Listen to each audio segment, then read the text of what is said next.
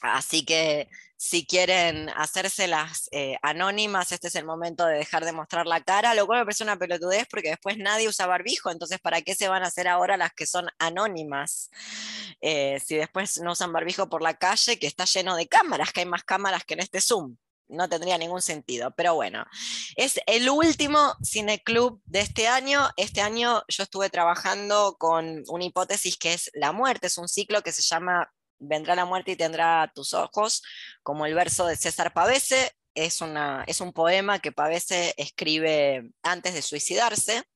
Antes no es inmediatamente el día antes, no sé exactamente cuándo antes, pero son uno de los últimos, eh, son los últimos poemas que le escribe en Nueva York antes de, de quitarse la vida de, una, de un suicidio voluntario, y esta es la última película eh, sea dicho de paso, ya para entrarle así, morderle la carne a esta película, no hay ningún suicida.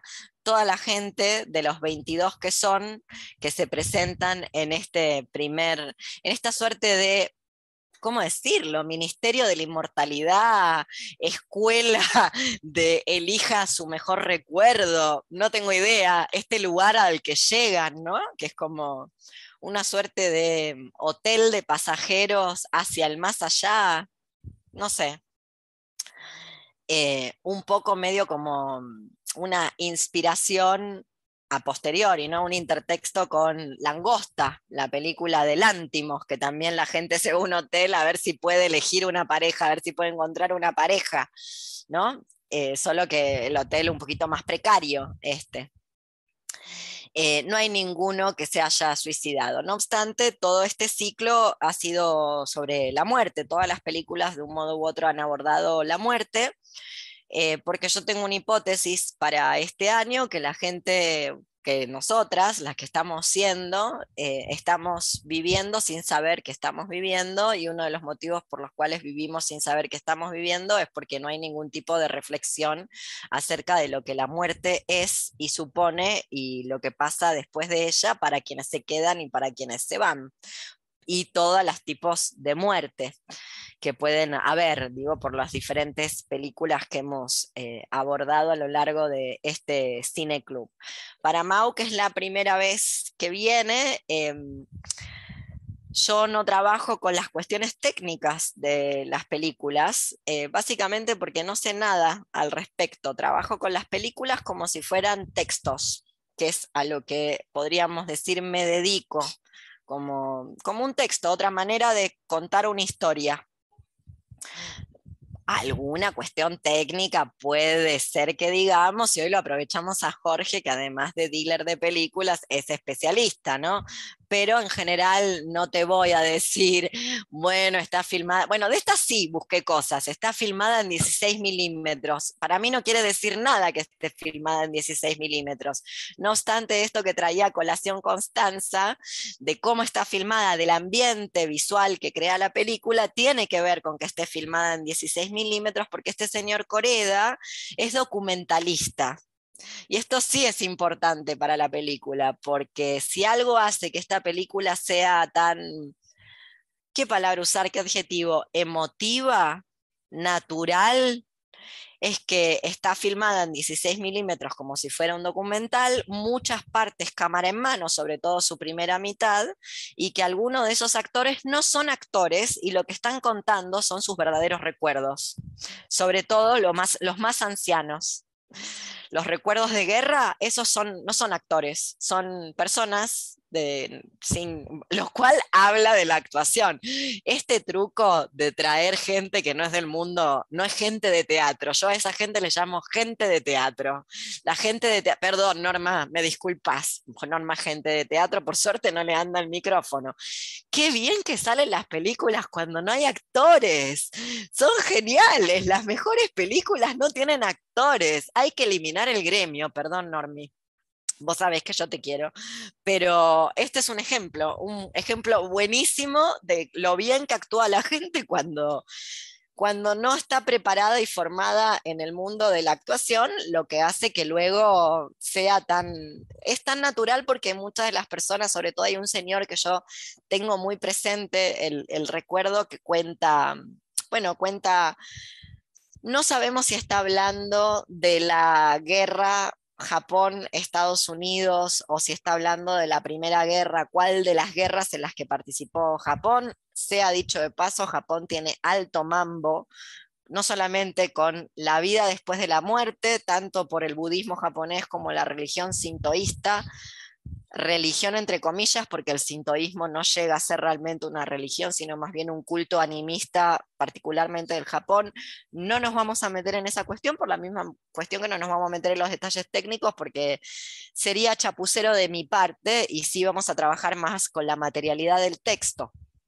Pero digamos que en Japón cayeron dos bombas, cayeron, se cayó el jarrón, la pasiva cuasi refleja con C. Estados Unidos le tiró dos bombas que hizo pasar por avance científico en algunos periódicos de época europeos, se habló de estos bombazos de Hiroshima y Nagasaki, con 3 millones de muertos en total, números más, más toda la gente que quedó mutada, más lo que le quedaron los japoneses en la cabeza, que quedaron con alto mambo en la cabeza. Esta película es un ejemplo de esto.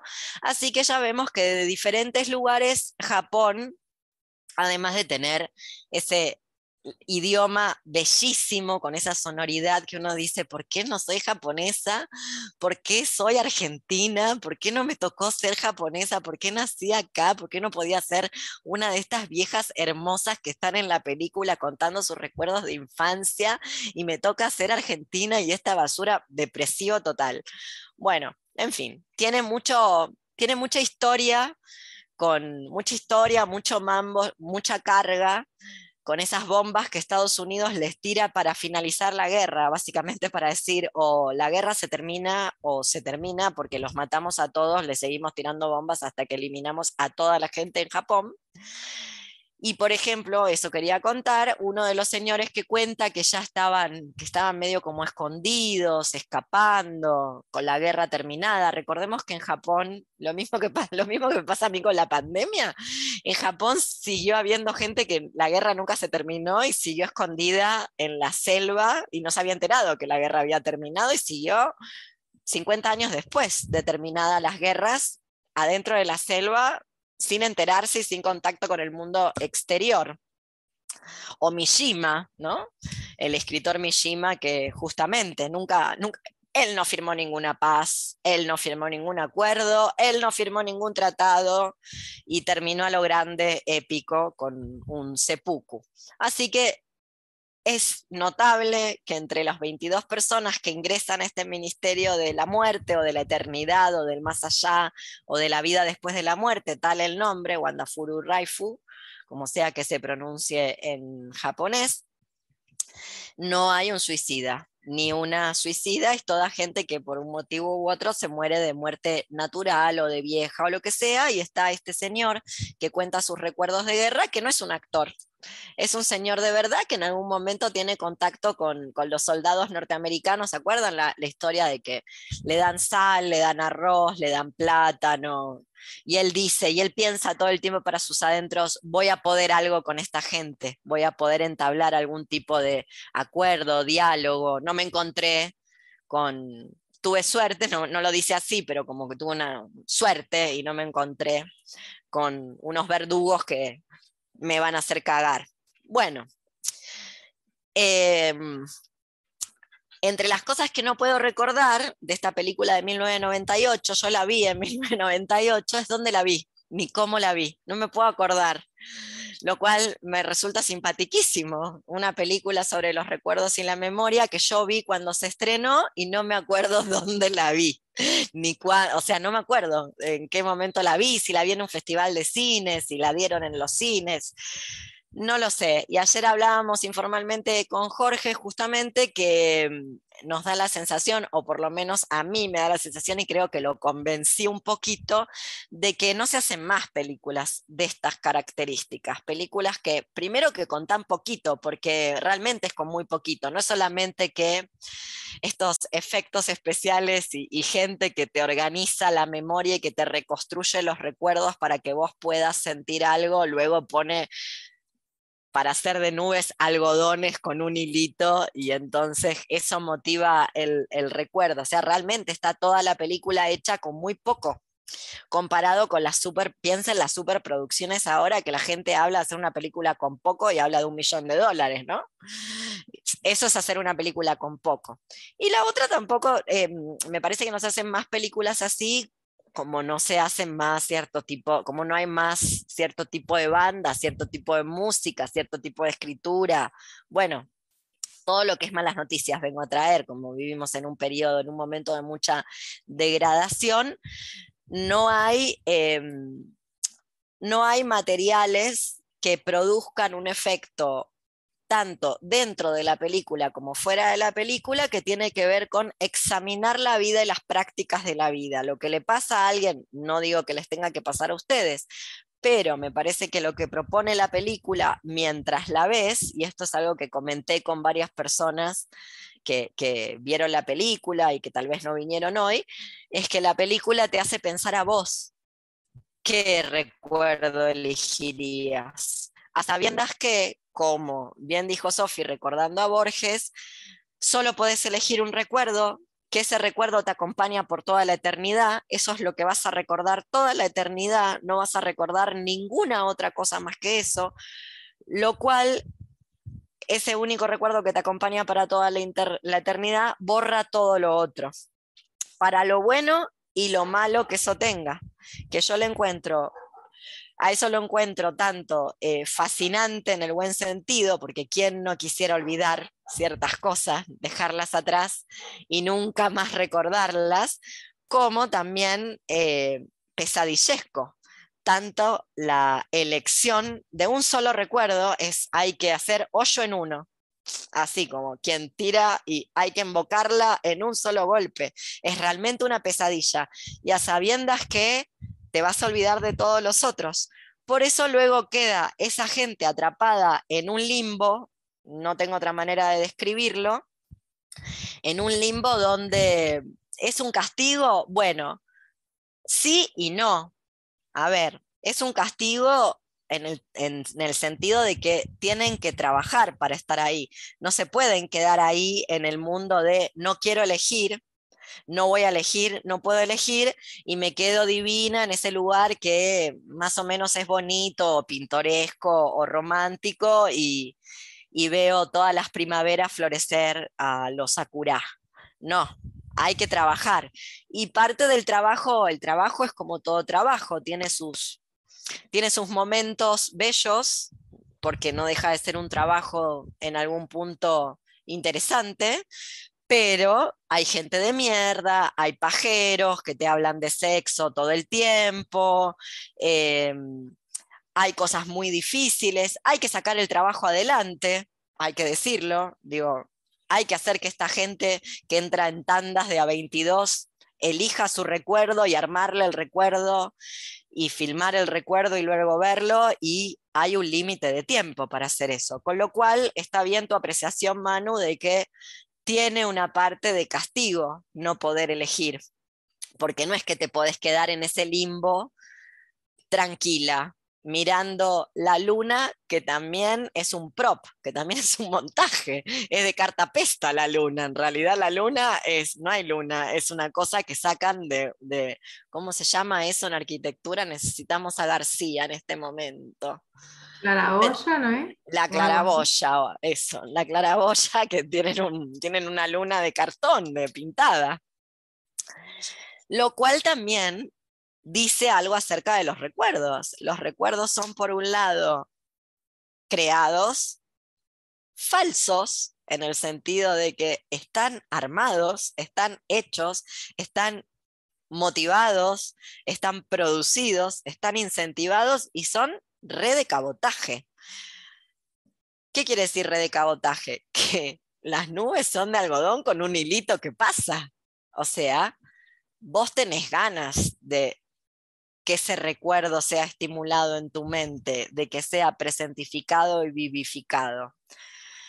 Creo que la película un poco eso también le hace al espectador. ¿En qué sentido? Son los instantes fugaces donde está la profundidad de la existencia, no en la épica de las grandes cosas. En aquel momento que en el diálogo con quien te entrevista, que a mí más que psicólogo, Manu, me dio burocrático, me dio, me dio mesa de entrada de algo, haciendo preguntas, trabajo amable, amable porque me parece que no conozco Japón, he tenido una amiga japonesa muy amiga, he tenido un amante japonés, hermoso y muy buen amante, pero no conozco Japón, es todo lo que sé de Japón y es toda gente confusa del papeleo, dice Jorge. Sí, efectivamente, no lo dije, pero para la gente que es nueva acá, pueden abrir el micrófono y hablar cuando quieran, interrumpan nomás. No hay ningún problema al respecto, porque no es una conferencia, es una charlita. Eh, es en, esos, en esa fugacidad de esos instantes que muchas veces eh, están transpapelados, por seguir con la metáfora burocrática, están bajo capas de otros recuerdos que parecen más eh, profundos o más interesantes o, más vívidos, donde luego está el verdadero recuerdo con el que vos querés pasar a la inmortalidad. Y los muertos no están tan... Sí, Sofi. La, piba que tiene el recuerdo que se va a Disney y cuando le Eso es maravilloso. Eso es el dedito en el culo a Estados Unidos. Hay 30 personas. Shiori recuerda, porque todo el mundo recuerda algo, entonces Shiori recuerda que hace dos años que ella trabaja ahí y ya van 30 personas que cuentan el recuerdo de Disney.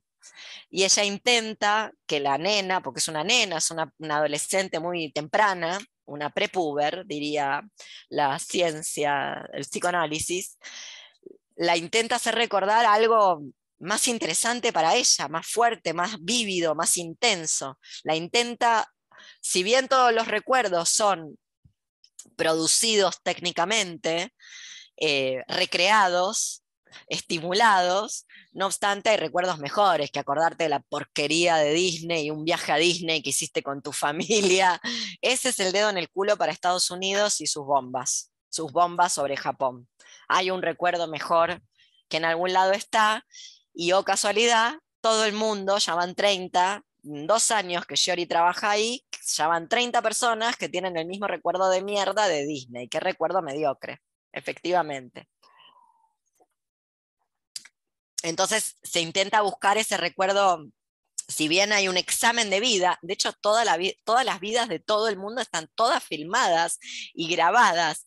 Cantidad, imagínense la cantidad de cinta de VHS, ¿cómo le pega a la gente centennial, millennial, ya no sé por qué generación vamos?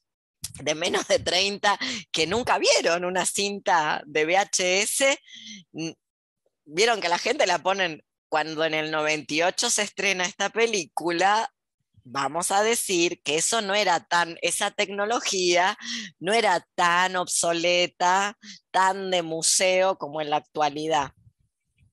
Ya se había empezado a dejar de usar, ya había empezado a ver otras cosas, como algo que tampoco conocen, el CD-ROM, pero digamos que, digamos, se ríe Jorge, porque no es, no soy la única que tuvo acá en la mano que vio video de VHS. Acá hay varias que vimos video de VHS.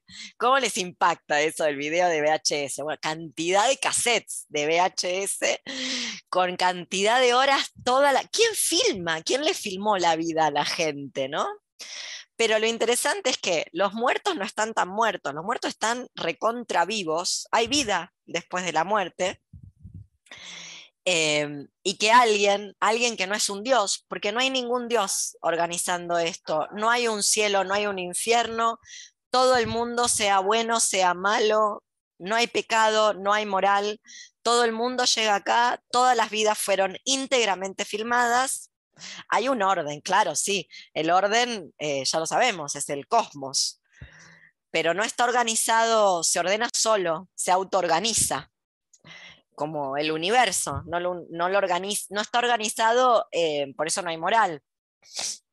Exactamente, de jerarquizado, eh, sin valores que se contrasten fuera del cuerpo, que eso sería la, la definición de trascendencia. Por eso los instantes de los recuerdos son fugaces y muchas veces la gente eh, le cuesta elegir o le cuesta encontrar ese recuerdo porque ese recuerdo feliz es un momento, es como un chispazo, una pequeña cosa, una, una, cosita chiquita y la inteligencia de este director de Coreda, de, en muchos casos, sobre todo, me repito, con la gente anciana, de hacerla recordar eh, alguna cosa de, de, su vida, alguna cuestión intensa, no necesariamente feliz. Yo no sé si es feliz encontrarse con soldados norteamericanos que en vez de torturarte y fusilarte, te dan comida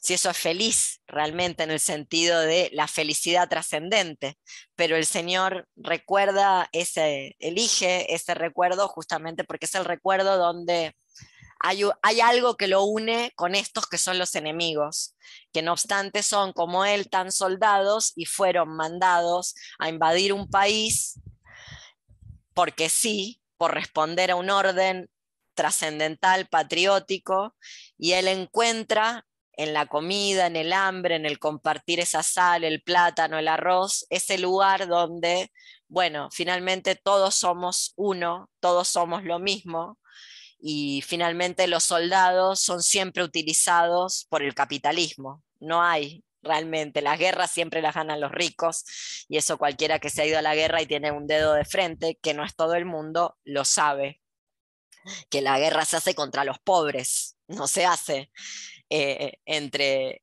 estados nacionales, así tengan ese nombre. Por eso digo, los recuerdos a veces son fugaces y no necesariamente felices en el sentido de un viaje a Disney con toda tu familia la pasaste bomba, eh, sino así, una cosita pequeña o esta señora tatara que recuerda cómo baila con sus zapatos, incluso más, no siempre ellos son los protagonistas, porque cuando hay mucha diferencia de edad entre el recuerdo y el momento de la muerte, entonces hay que contratar a un actor, como en el caso de Tatara, que esa niña, ¿qué será? Una niña que está muerta y que no ha podido elegir aún su recuerdo, por ende le dicen, bueno, eh, ¿querés hacer un cameo? No sé, es desopilante. Es una película, bueno, es un híbrido, como dice toda la crítica especializada de la película, pero me gusta mucho esta idea de el autoexamen, no tanto para decir hice bien o hice mal, aunque eso está en el personaje de Watanabe. Watanabe está profundamente arrepentido, no de haber sido eh, un personaje gris, un hombrecito gris de oficina, sino de haber desperdiciado ese matrimonio concertado con Kyoko, que fue un buen matrimonio, que fue una buena relación finalmente, aunque haya sido concertada, solo que él no estuvo a la altura de Kyoko. Kyoko fue, fue un buen arreglo, fue un, fue un arreglo conveniente, era, era una mujer interesante para, con la que estar, pero él no ha sabido estar a la altura de, de, esa relación y por eso recordarán el momento donde él mira, que finalmente es el recuerdo que él elige, eh, donde se mira a sí mismo y dice, qué idiota, y se dice a sí mismo, idiota, en esa primera cena donde ella está tratando de dialogar y tratando de, encontrar qué tienen en común y él efectivamente se está comportando como un verdadero estúpido.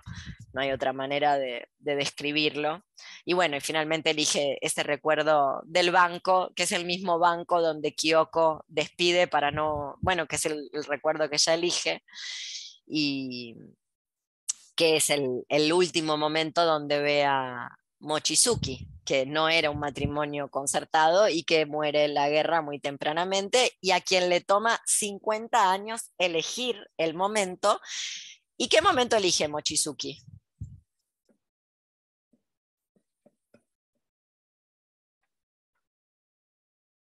Es muy interesante, porque es una violación a las normas lo que elige Mochizuki. ¿Qué elige Mochizuki de recuerdo? Mochizuki es el amigo de Shiori, que es el muchacho muy joven de 23 años que muere en la guerra, que siempre está con cara triste y que es al que le toca trabajar esas cosas del destino o casualidad. No hay un Dios, pero hay un orden, efectivamente, con el marido de su novia, con la que nunca se puede casar porque a él lo matan en la guerra. Novia que es Kyoko, que cuando tiene que elegir un recuerdo, elige el último momento en el que ve a Mochizuki yéndose a la guerra, que está obviamente muy atribulado porque es un pobre muchacho joven que lo están mandando a pelear de una guerra a la que no va a volver. Y que luego, post-mortem, bueno, está, siente esa añoranza de no haberse podido casar, probablemente haya muerto virgen, por ejemplo, no, no sabe lo que es eh, una relación sexual con una mujer que le guste, por ejemplo.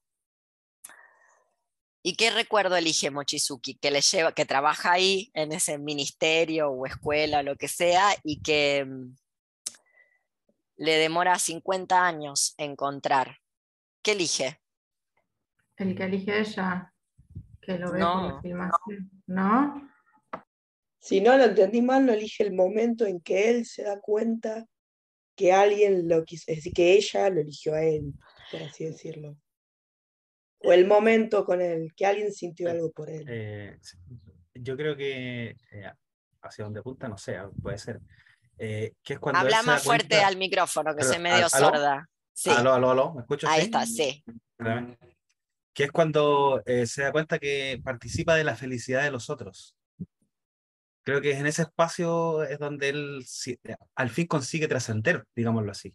Ah, cuando él se da cuenta que su alegría y su, eh, su, potencia, digamos, eh, que está ahí, eh, afecta al mundo del otro. Y no Él no tiene una alegría propia. Claro. Él no tiene una alegría propia como Kyoko tuvo la alegría de tenerlo a él. Él no tiene una alegría propia. No obstante, tiene una epifanía en ese banco donde se reconstruyeron recuerdos, donde se, reconstruyeron los recuerdos tanto de Kyoko como de Watanabe, que eligen ese mismo banco en, esa misma, en ese mismo parque, en esa misma plaza, Kyoko eligiendo el momento en el cual él parte a la guerra, el último momento en el que lo vio, y Watanabe el momento donde después de muchos años de casados se están haciendo chistes de que en la primera cita hablaron de que a los dos les gustaba el cine, no obstante Watanabe nunca le invitó al cine y ahí él le dice, bueno, te voy a invitar al cine y se hacen chistes con una cierta confidencia, ahí donde Watanabe descubre que pese a que fue un matrimonio concertado, pese a que él siempre fue un hombre gris que solo estuvo para el trabajo, para la empresa, realmente la quiso, realmente fue un buen matrimonio, realmente tuvieron una afinidad, una intimidad, un, algo que ahí en ese banco se dieron cuenta. Pero Mochizuki en ese banco, en ese, en ese asiento, que es, el, es un prop, es un, es, ¿cómo se llama? Utilería, no es el verdadero, él no estuvo, bueno, él estuvo, pero no elige el de Kyoko, elige el de la utilería, por eso digo, es una violación a la regla, porque no está eligiendo algo de la vida anterior a la muerte, está eligiendo algo del momento de la muerte, un recuerdo donde él ya está muerto, por eso digo, los muertos están vivos lo cual es propio de no solamente del sintoísmo, sino del budismo japonés. Yo no sé nada de eso, no me voy a agarrar la guitarrita y por tres cositas que leí en, la Wikipedia ponerme a hablar de eso. Luego, luego se ponen a estudiar en serio, que es interesantísimo. No obstante, sí, no obstante, para, quiero decir esta cosita, a ver si tiene relación con lo que vos estabas diciendo, Jorge, o no. Ahí yo creo que hay como una suerte, ya que estamos tan borgianas y lo trajimos a Borges, ahí es como una especie de alef, porque ahí se juntan muchos momentos en ese momento. El momento donde él descubre que fue importante para Kyoko, que él fue la alegría de Kyoko, él fue por lo menos un momento de alegría de Kyoko, no el único, porque él vio como Kyoko, de algún modo, también fue feliz con Watanabe. El que no fue feliz fue Watanabe, pero Kyoko es una mujer alegre porque tiene recuerdos lindos. No es que tuviera un matrimonio donde Watanabe le pegaba o donde la maltrataba, no la maltrataba. Él no era feliz, claro, si estaba totalmente oprimido por el trabajo sin poder disfrutar de la vida, pero esos momentos de relax Kyoko hace chistes, hace burlas, se, divierten de algún modo. Todo muy japonés, todo muy eh, siglo pasado, todo muy mesurado, etcétera, etcétera, pero hay así como chanzas, chistes en común. Entonces, ahí se junta el momento donde él se da cuenta que, fue que él es motivo de alegría para alguien más, Kyoko. El momento donde es el lugar donde Watanabe se da cuenta que Kyoko fue alegría para él, aunque no la haya podido disfrutar. Puede pasar a la eternidad con la alegría que Kyoko, lo poco que tuvo en la vida fue Kyoko. Y el momento donde Mochizuki, por eso le dice lo que le dice a Shiori, cuando Shiori se enoja, que ¿para qué te ayudé y ahora te vas a ir y yo me quedo de nuevo sola? Y Mochizuki le trata de, demostrar que ella fue una alegría para él. Es en ese banco donde él descubre de la mano de su amiga Shiori que también puede construir una alegría. ¿Vos también lo viste así, Jorge, que se juntaron todas esas capas? O sea, claramente ahí hay una... Es que eh, iba a apuntar a eso, creo que la narrativa que utiliza Corea es fascinante. La manera en que primero disgrega a los personajes porque te muestra como si fuera una encuesta, es un dato, es algo, como dices tú, primero es muy documental. Y, burocrático, gente llenando fichas. Sí, llenando fichas y diciendo sus nombres, su número de, de carnet. Creo que usted entiende la situación, ¿cómo no va a entender? Esa gente se murió. Hay gente que tiene dos mil años, es evidente que sabía que se iba a morir. Bueno, entiende su situación, pero tengo que formalizar. Usted está formalmente muerto. Como, es casi gracioso. Quizás, usted, quizás usted no se ha dado cuenta, pero tenemos que hacer esto de manera legal. Así que, o sea, fírmeme aquí, está, está afinado, se acabó. Ah, pero, pero es interesantísimo cómo primero lo presenta de esa manera como dices tú, que es casi cómico, medio absurdo, ¿ah? porque uno, uno espera del, del, más allá quizás una cosa media ominosa. ¿ah? Tenebre, ¿no? Como lúgubre. Y estos, japoneses que les gusta esa cosa del yokai, el yurei, ¿cachai? Tienen todo un rollo con los fantasmas y los espíritus que provienen del anime, pero, pero no, es demasiado japonés, es una La muerte es alegre. ¿Cachai? Claro, no, acá está perdido, o sea, de, alegría en, los trámites cotidianos hay bien poco. Entonces creo, creo, que, creo que cómo lo, lo empalma después y cómo las historias se van revelando y vamos descubriendo la relación entre no necesariamente los que están muertos, o sea, bueno, obvio, todos están muertos, no necesariamente los recién llegados, a eso me refiero, sino que los que están tras bambalinas. ¿ah? Eh, la relación que se da entre ellos me, me recordaba, hay un anime del año 93, 94, se llama Please, Please Save My Earth, en donde son un grupo de científicos que viven en la Luna, sufren un cataclismo espacio-temporal y reencarnan en la Tierra. Pero reencarnan en distintos. ¡Qué bajón! ¡Pobre gente! Sí, mal, mal, no, mal, mal, muy mal. Y lo peor de todo es que, por ejemplo, uno, había un, grupo, habían dos que eran pareja, eh, y ella reencarna en un. Eh, no, él reencarna en un cuerpo de mujer y ella reencarna en el cuerpo de un niño.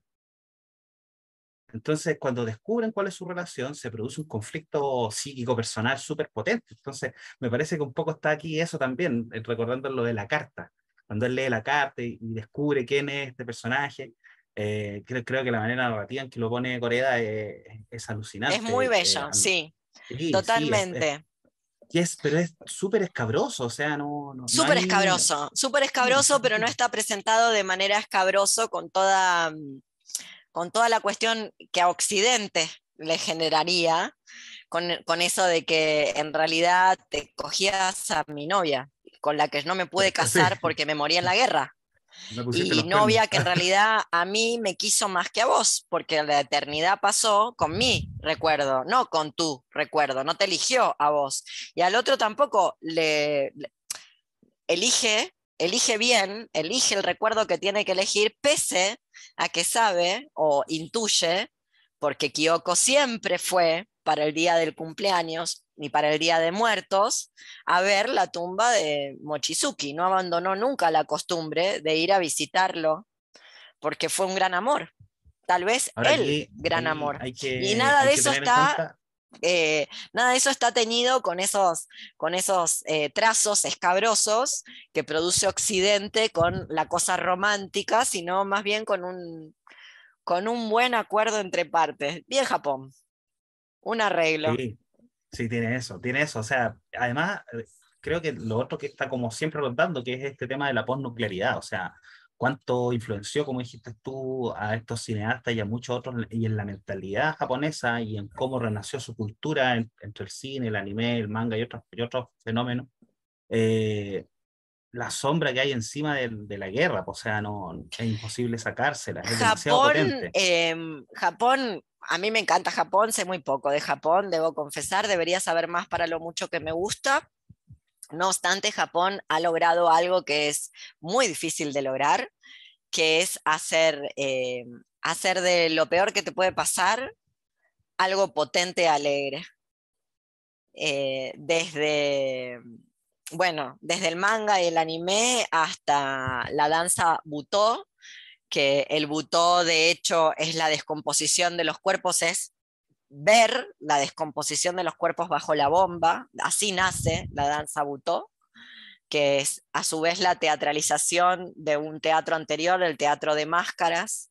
Pero bueno, culturas milenarias, ni que hablar de las artes marciales, casi todas las artes marciales provienen de, bueno, China-Japón, de esa juxtaposición, y del campesinado, del campesinado que se tiene que empezar a defender de, los mercenarios samurái, que esos son los samuráis, mal que nos pese por mucho que nos gusten, mercenarios feudales, de señores feudales, y los campesinos. Asesinos. Asesinos, violadores de niños. Asesinos, con armadura y katana, y que vos sencillamente sos un campesino de arroz, eh, y buena parte de las artes marciales, por ejemplo el jiu-jitsu, es una técnica creada para defenderse de los samuráis, porque no importa qué armadura tengas, una articulación es una articulación y cuando la llave entra se parte y se parte como un montón de técnicas de entrenamiento eh, que se usan hasta la actualidad en CrossFit. Hay una que el otro día descubrí que se llama Farmer Walk,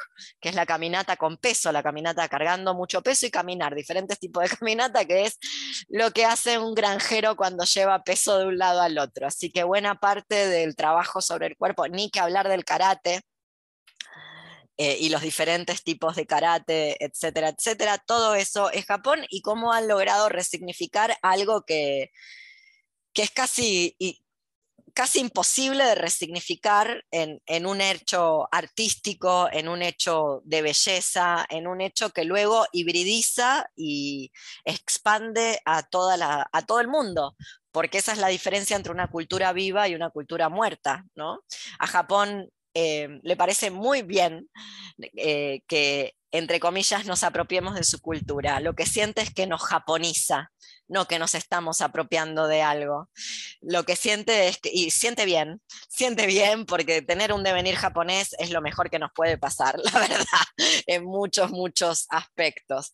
Lo digo porque mm, las culturas vivas no están eh, con este rollo de la apropiación eh, enloquecidas con quién es de verdad, quién es de mentira, sino con expandirlo, por eso el manga, el anime, toda esta cuestión que yo sé poco, pero que existe.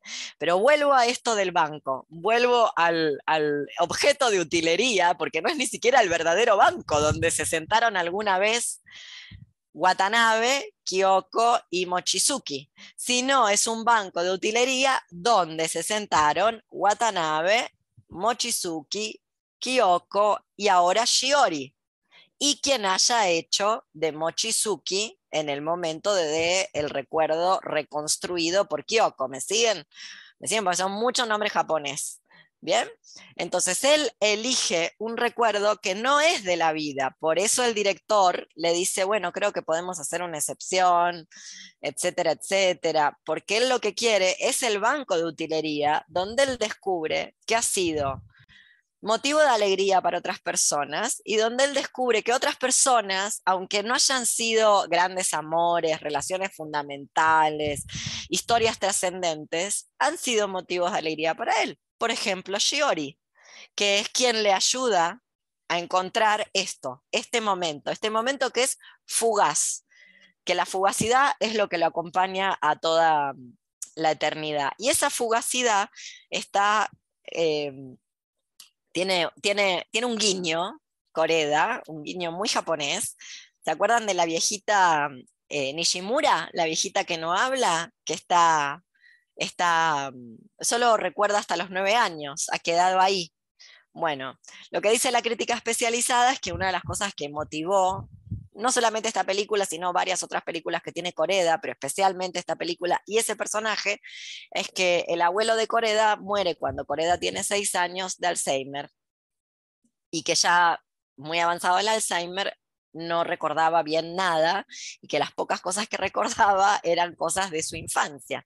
Entonces hay como una, una juxtaposición entre la señora esta Nishimura, que es la primera a la cual le hablan, por eso digo, es un trabajo y los trabajos siempre son un poco castigo, aunque sean lindos trabajos, aunque tengan momentos interesantes, porque al que le toca trabajar con la señora Nishimura y que le hace preguntas y la señora saca de una bolsa hojitas y las pone delante y semillitas y no te contesta y mira por la ventana y está como ida, que es la gente, la crítica especializada lo que dice, bueno, ese es el abuelo de Coreda, esa señora en un momento, a ver si la recuerdan, que es un momento muy fugaz, como los recuerdos de la película, viene con una bolsita que tiene adentro pétalos, ¿verdad?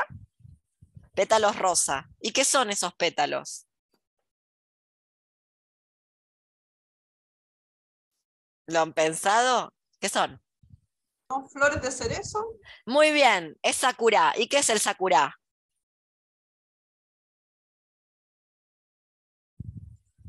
El sakura es el símbolo de la vida efímera. Las flores son muertas, los pétalos desprendidos del tatuaje sakura, que es el que usa la yakuza, la mafia, china se tatúa sakura, y los argentinos. Sí, luego vas al supermercadista asiático con el sakura y te miran así. Bueno, ya se acostumbraron a que acá la gente se tatúa eso, ¿no? Es muy común. Yo tengo tatuado un sakura, por ejemplo. Los pétalos que se desprenden en la simbología, el pétalo desprendido es el símbolo de la vida efímera. Son los muertos. ¿Y quién más tiene dibujado? Por eso lo toma la Yakuza. ¿Quién se dibujó en famoso en una guerra Sakura. Los kamikaze. Es lo que se dibujaban en los aviones. Los aviones kamikaze tienen dibujado Sakura. Que el Sakura siempre se dibuja. No se dibuja el árbol, sino se dibuja una rama con flores que, que florece en primavera y los pétalos que se van desprendiendo. Es un arbolito que. ¿Perdón? Leo, sí. Sí. Eh, apuntar ahí algo de la tradición japonesa, de la época de los shogunes. Eh, no sé si ustedes han visto los estandartes, que hay una especie de emblema al medio de los estandartes. Sí. Esos estandartes, ya, esos estandartes se llaman kamon eh, y son distintos según la familia de la que tú procedes. Y eh, la familia que termina antes de la restauración Meiji, eh, cuando son los últimos samuráis, los últimos shogunatos, que me parece que son los Tokugawa, el símbolo del kamon de ellos es precisamente una pétalos de sakura, una flor de sakura. Ah, también tiene un poco que ver ahí con, con, eso. Por eso, por eso, por ejemplo. Dura muy eh, poco la flor. Exacto, pero por eso después lo retoman, porque es parte de una tradición ancestral, digamos, es, una, es, parte de un pasado que ya no existe, y que es lo mismo que le pasa a Mishima, como tú nombraste, que él quiere volver a ese pasado, ¿no? pero no se puede, digamos, lamentablemente. Por eso termina cometiendo este, este, este suicidio, que no lo logra, sino que termina uno de, su, de sus alumnos eh, terminando el trabajo. Ah, que está contemplado en el seppuku, ¿no? O sea, el, seppuku no siempre, mm, el, el seppuku o el, o el, suicidio con la katana no siempre se termina, podés quedar a la mitad, entonces está contemplado como forma honorable eh, designar a alguien que termine con, con, tu vida cortándote la cabeza de, de un espadazo, de un katanazo que es lo que le pasa a Mishima, porque bueno, ¿para qué lado es? Nunca me acuerdo si para la derecha o para la izquierda, ¿no? Te tenés que clavar la katana y tenés que cortar. Se prepara. derecha, me parece. es dificilísimo. No lo intenten en sus casas, chicas, que decirles. hay que preparar, no, no saben lo que puede doler eso. Se los digo como una persona que está bastante operada del abdomen. No me lo quiero ni imaginar. Pero mm, eh, volviendo a esto de los kamikaze, esta idea, saben lo que es un kamikaze, ¿no? Un avión kamikaze, ahora se usa como adjetivo kamikaze, pero los kamikaze eh, como, como técnica de guerra lo que hacían era incrustar contra los buques plataforma de donde salían, despegaban los aviones norteamericanos, incrustaban el avión y se morían ellos con el avión. Por eso llevan dibujado, eh, algunos llevaban dibujados los sakura, o sakura, no sé cómo se pronunciará, que es el cerezo. El cerezo en flor que solo florece en primavera, muy poco tiempo, es muy breve el tiempo que florece. Y la señora esta, Nishimura, cae con una bolsita con estos pétalos, que a saber de dónde los consigue, porque no es primavera, de dónde consigue los pétalos del sakura que, le da al, señor con el que está trabajando en, sus recuerdos. Y pensaba también esto de la, de la, fugacidad de otras formas de lo político. Esta película está, es para verla un millón de veces una tras otra, tras otra, tras otra, y no aburrirse nunca, porque está llena de eh, pequeñas significaciones, como por ejemplo esta de los kamikaze, de los aviones kamikaze y de los guerreros kamikaze, donde mm, el suicidio político, suicidarse contra algo, al decir de Yasbir Puar en ensamblajes terroristas, pensando en el terrorismo suicida, suicida medio, medio oriental, es una de las formas que adquiere lo político cuando ya nadie escucha, cuando la política clásica no quiere escuchar lo que se tiene para decir. ¿Cómo se llama? En, Chile hay un montón, ahora le voy a pedir a Jorge que me cuente, este señor em, que tenía una enfermedad y que se prendió fuego a lo bonzo, otra práctica propia del budismo japonés, prenderse fuego a lo bonzo, que es rociarse con una sustancia ignífuga y tirarse un fósforo y prenderse fuego estando vivo. Y en Chile hay un señor, ¿no? Famoso. son dos, uno que que estaba por, el tema de sus hijos y el otro que es por la asbestosis, ¿ah? que es la enfermedad asociada al uso de, mm, asbestos, en, la, en, las placas de pizarreño y en distintas construcciones, que era muy común en los años 70 y 80, era súper, súper común el uso el subterráneo de Buenos Aires usa asbestos y nadie habla al respecto. al día de la fecha, el, el subterráneo. Sí, ¿cómo, cómo eran? Contalo, eh, contalo. Bueno, Resulta que ellos llevaban harto tiempo, tenían un sindicato, muchos de ellos fueron despedidos de la fábrica eh, y ya llegó tanto el punto de la presión del Estado que no había ningún tipo de señales que el tipo fue y en la puerta de la moneda se echó benzina y se quemó. La moneda es la casa de gobierno chilena. La casa, claro, en pleno el, poder, el poder no esconde nada. ¿Cómo se llama la casa de gobierno chilena? La moneda. La moneda. Obvio. ¿Cómo se va a llamar? Abolición del capitalismo, le van a poner un Estado. Obvio que no. La moneda. claro. Claro, bueno. Pero no me pescan, Jorge. Yo vengo haciendo los mismos chistes hace 30 años y no me pescan. Oye, es que increíble. Y no, lo peor de todo es que no es un nombre moderno, sino un nombre que tiene desde los inicios del país, desde que se construyó el. los Estados-naciones, básicamente, claro. Postcolonialistas, postcolonialistas, así, pero ya. No, tremendo, Pero bueno, el tema de la desidia del Estado frente a estos casos fue lo que provocó este tipo de cosas. Y el otro es Eduardo Miño, que él me parece sí. Yo me acordaba de Eduardo Miño. Sí, sí, creo que él, creo que son sus hijos que están desaparecidos o algo así, no recuerdo muy bien, tengo una pequeña confusión, pero él, deja una frase, digamos, para, para la historia, ¿ah? que, que, es esta frase que, que dice algo así como, em, algo de mi, cuerpo ya no soporta tanta injusticia, eh, mi alma que desborda humanidad ya no soporta tanta injusticia, lo deja escrito, deja una carta, se la entrega a carabineros y después de eso va y se enciende fuego ahí en las puertas también de la, de la Casa de Gobierno. No, no son los primeros, no son los últimos, a una cuadra de ahí se va a producir en los años 70, 60 más o menos, una masacre enorme, que es la masacre del Seguro Obrero. Eh, según las crónicas de la época, la sangre corría por las escaleras como si fuesen cascadas. O sea, y el presidente almorzando a una cuadra en, en la Casa de Gobierno. ¿Qué presidente fue ese? Mm, creo que Alessandri, el primer mandato, si mal no recuerdo. Es que no hay Alessandri bueno, tengo que decirlo. que no hay presidente bueno. Primero que todo, sí, es verdad, es verdad. Empecemos por ahí, ¿no? No hay presidente bueno. En fin. Em, volviendo a esto de, de, una, de varias historias, como, como decía Jorge, como desperdigar las historias para después unificarlas, este es un rasgo que eh, lo encontramos mucho yo me atrevo a decir que es un cuadro, es un, es un rasgo, una característica del cuento moderno, del cuento moderno norteamericano. El cuento que em, empieza, el cuento post-Hemingway, post-teoría del iceberg. Carver, Cheever, Salinger, o en realidad Salinger, Cheever, Carver.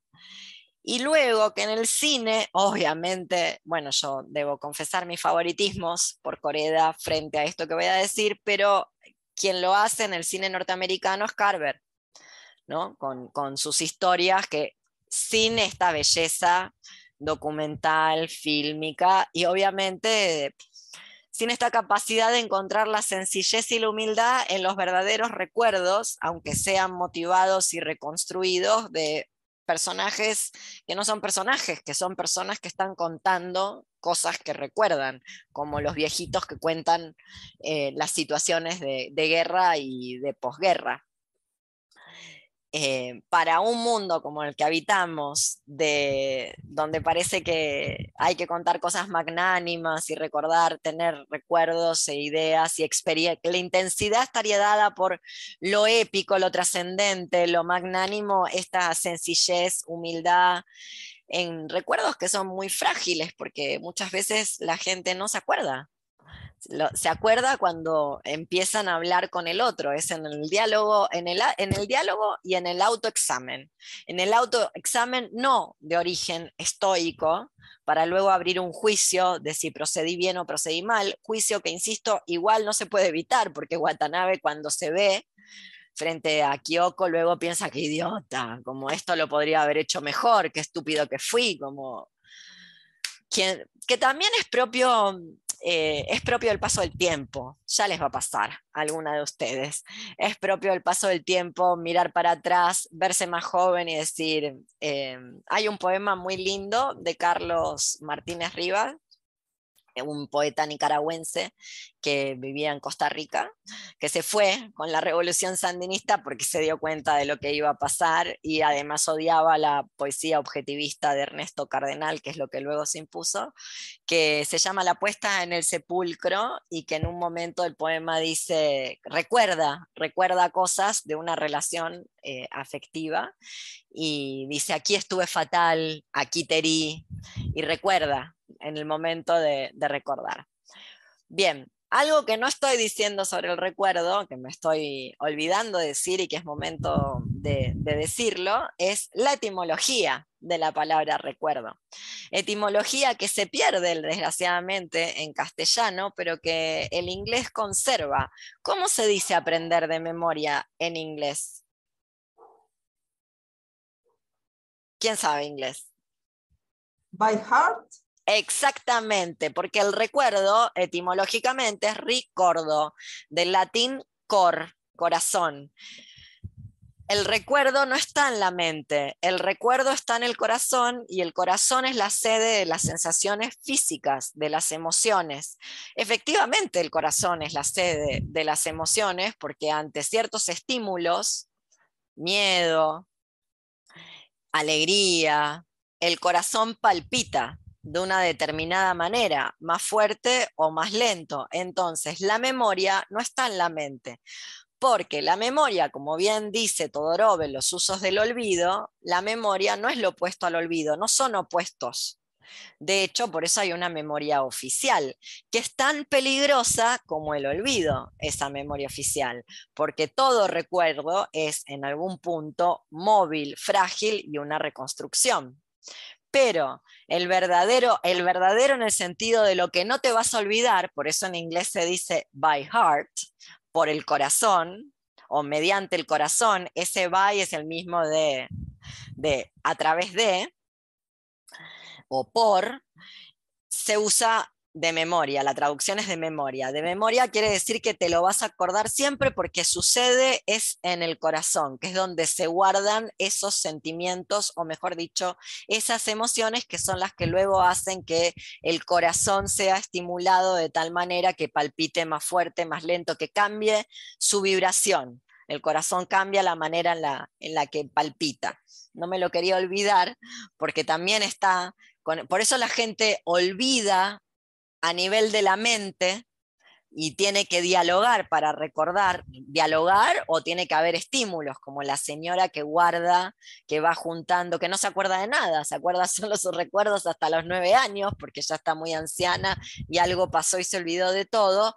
No obstante, hay una sede de la memoria, que es el corazón, que no es la mente, donde verdaderamente está el, recuerdo. El recuerdo que luego todo recuerdo es reconstruido. Vuelvo a Todorov y los usos de la memoria. La, memoria es una reconstrucción, hay una memoria oficial que, puede ser tanto hacia la izquierda o hacia la derecha, ¿no? Igual, igual de peligrosa hacia un lado como hacia el otro, que luego se olvida de ciertas cosas, como la señora Eve de Bonafini hablando bien de Milani, por ejemplo. ¿No? Lo digo porque Eve de Bonafini no es Luisa Toledo, pero luego la gente en toda Latinoamérica cree que ciertas cosas que no fueron lo quería por eso recordar. Y vuelvo a esta idea de em, los recuerdos pequeños, frágiles, móviles y todos reconstruidos, todos en algún punto, eh, bueno, ese prefijo, re, ¿no? Devueltos a traer, no están, no están adelante, hay que volverlos a traer, hay que volverlos a traer y volverlos a traer puede ser un sonido, la bocina, una imagen, el algodón, un olor, que, una, una calidez, una, ¿se acuerdan la imagen de hay que hacer que se sienta la brisa, pero también el, calorcito del, del vagón de tren? Todos los efectos que hacen que mediante la estimulación física, no solo la palabra, se vuelva a recordar. Un recuerdo que no es el recuerdo trascendente, el mejor momento de tu vida, sino algo que te pueda acompañar a toda la eternidad y que es lo único que te va a acompañar durante toda la eternidad. Revivir ese momento, eh, que en realidad es eh, un sentir, no es tanto algo del orden de la cabeza, sino algo del orden del cuerpo, un volver a sentir. Eh, bien, déjenme ver que... Quería comentar sí, dale, que a mí me parece interesante el diálogo cuando le traen los videos y le dicen, bueno, le explican cómo está elegido, que es uno al año, una cosa así, y que le aclaran que es una aproximación, que no es lo que él se acuerda, lo que va a ver, que lo tome como modo de ejemplo, como un despertar de sentidos. Es muy bueno eso, es verdad. Eh, efectivamente. Em, quería pensar también, o que pensemos eh, ciertas películas donde el tener recuerdos eh, no todo el mundo tiene recuerdos, no, no se crean que es tan fácil eh, tener recuerdos. ¿Qué películas les viene así a la cabeza donde los recuerdos sean importantes? Hay una gran cantidad de películas, algunas anteriores a esta, otras posteriores a esta, una anterior a esta que tiene todo que ver con Japón, de hecho, mal que mal, está ambientada en un Japón distópico también, futurista, a ver si Alexis se acuerda, donde los recuerdos son fundamentales, porque no hay recuerdos, y entonces los recuerdos, ay, digo todo si digo esto, es la gran pista, entonces los recuerdos... obvio, obvio, nos ponemos de pie, Blade Runner, claro, los recuerdos son ah, implantados. Efectivamente, y es en Tokio, en un Tokio, un Tokio con, bueno, un Tokio casi actual diría, ¿no? Contaminado, con lluvia ácida, pero eso es Tokio. Eh, en el futuro. Ahí, ahí, está, perdón, también eh, Total Recall con Schwarzenegger. Totalmente. Totalmente. Que también está, eh, que está robando a Japón, así, pero descaradamente al manga y al anime. O sea, todo lo que hacen estos, estos gringos en esa época está súper influenciado por lo nuevo que viene llegando desde Japón. Sí, totalmente. Pero me interesa lo de Blade Runner primero por la implantación de los recuerdos y que esos recuerdos implantados son como los recuerdos que se pide acá en estos ministerios de la memoria, cosas muy pequeñas, como los recuerdos que, tiene Rachel, que son implantaciones, porque ella es un replicante finalmente, se sabe después, si no la vieron, la acabo de espolear, se joden, porque como Borges, haber llegado a la vida hasta acá sin haber visto Blade Runner no vale la pena, así que lo siento, lo siento infinitamente. Sin, la verdad es que hoy tendrían que cancelar todo lo que, lo que iban a hacer y ver Blade Runner, que eso sí está en YouTube, está por todos lados, por suerte. Eh, Blade Runner, levantas una baldosa y hay un Blade Runner. La primera, la segunda no pierdan el tiempo, no vale la pena. Ay, hace así, ah, no sé. la duda de no, es tan fácil de encontrar Blade Runner. La, la, la, la, del director no es tan original. fácil. Sí, la original, que es la que vale la pena, que es la que, la que más trabaja sobre el recuerdo. Sí, y sabes que te quería, va, quiero nombrar una película de Dale. Wong Kar, ¿cómo se llama este hombre? Wong Kar Eh, Wai. Wong Kar Wai, que se llama Cenizas del Tiempo. Es una película eh, de medieval que tiene que ver con el recuerdo, el tiempo y demás, que es un golazo. No la vi, Cuesta así que verla. Jorge luego me la va a pasar. La tengo. Cuesta mucho Ah. verla. Genial. Obvio. No, es Ah. Si es el líder de película, la tiene que tener. No, no, pero No, es no, es que no ha es que fallado nunca. ¿eh? Le pedís y lo tiene. No, yo es que yo alucino con- además con Walker White en general. Sí. Todas sus películas me, Sí. me vuelan la cabeza y, y La caída de Los. Ángeles es de él. Sí, Fallen, Fallen Sí. Angels, sí, también es una de mis Sí. películas favoritas. Qué ojo ahí, qué perspectiva, el uso de las cámaras, el juego que hay de colores. Todo, el- todo, todo, la es- música, todo. Una película tan triste, tan triste. Que habla de ¿Y sabes personajes otra cosa que-. Sí.